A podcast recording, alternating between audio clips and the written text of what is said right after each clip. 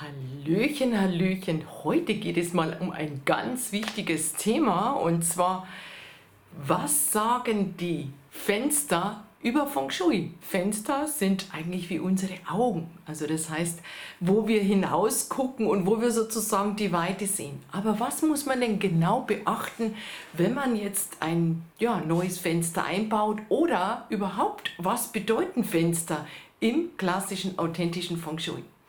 Feng Shui ist die Lehre der Wissenschaft.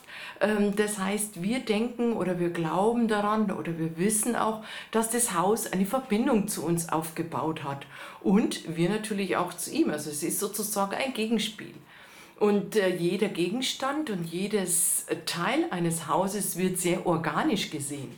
Also zum Beispiel die Eingangstür, den betrachten wir wie den Mund, wir essen, wir bringen Nahrung zu uns und das ist sozusagen genau die Energie, die sozusagen durch unsere Eingangstür kommt. Also alles, was uns lebendig erhält oder welche Energien wir bekommen, das sagen wir, äh, bekommt durch die Tür. Und durch die Fenster erhalten wir ebenso einen kleinen Teil in unserem Leben. Und zwar, das geht um die Augen, um die Blickweise und die, das Sichtfenster. Vielleicht ist dir schon mal aufgefallen, wenn du die Fenster putzt, dass du irgendwie wieder mehr Klarheit in dein Leben bringst. Du siehst die Dinge dann wieder schärfer und klarer. Das finde ich immer sehr, sehr interessant, weil bei mir ist es so, dass dann mein, ich habe jemanden eingestellt, der immer wieder ab und zu kommt und die Fenster putzt und ich finde, dann ist für mich immer ein neuer Ausblick. Also der Fenster wird eine sehr hohe Stellenwert auch äh, gelegt, denn was du siehst, beeinflusst dich auch nicht nur im Raum, sondern eben was du auch draußen siehst. Also wenn du jetzt zum Beispiel draußen irgendwie was Schlechtes siehst, einen negativen Pfeil oder eine Spitze oder eine Ecke, so betrifft dich das sozusagen direkt in deinen Raum. Dann wäre es natürlich gut, dass du das beseitigst, indem du vielleicht eine Pflanze davor stellst, so dass du diese, äh, äh, sagen wir mal, Energie von draußen nach drinnen unterbrichst oder abschneidest.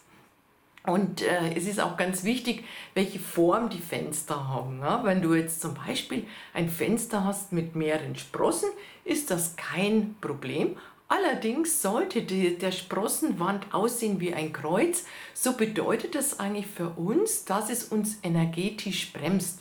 Man kann selbst mal einen kinesiologischen Test machen und schauen, ob das wirklich so ist, ob dich jetzt zum Beispiel so eine Ecke Kante, die dich jetzt trifft, besonders belastet. Da kannst du zum Beispiel einen kinesiologischen Test machen.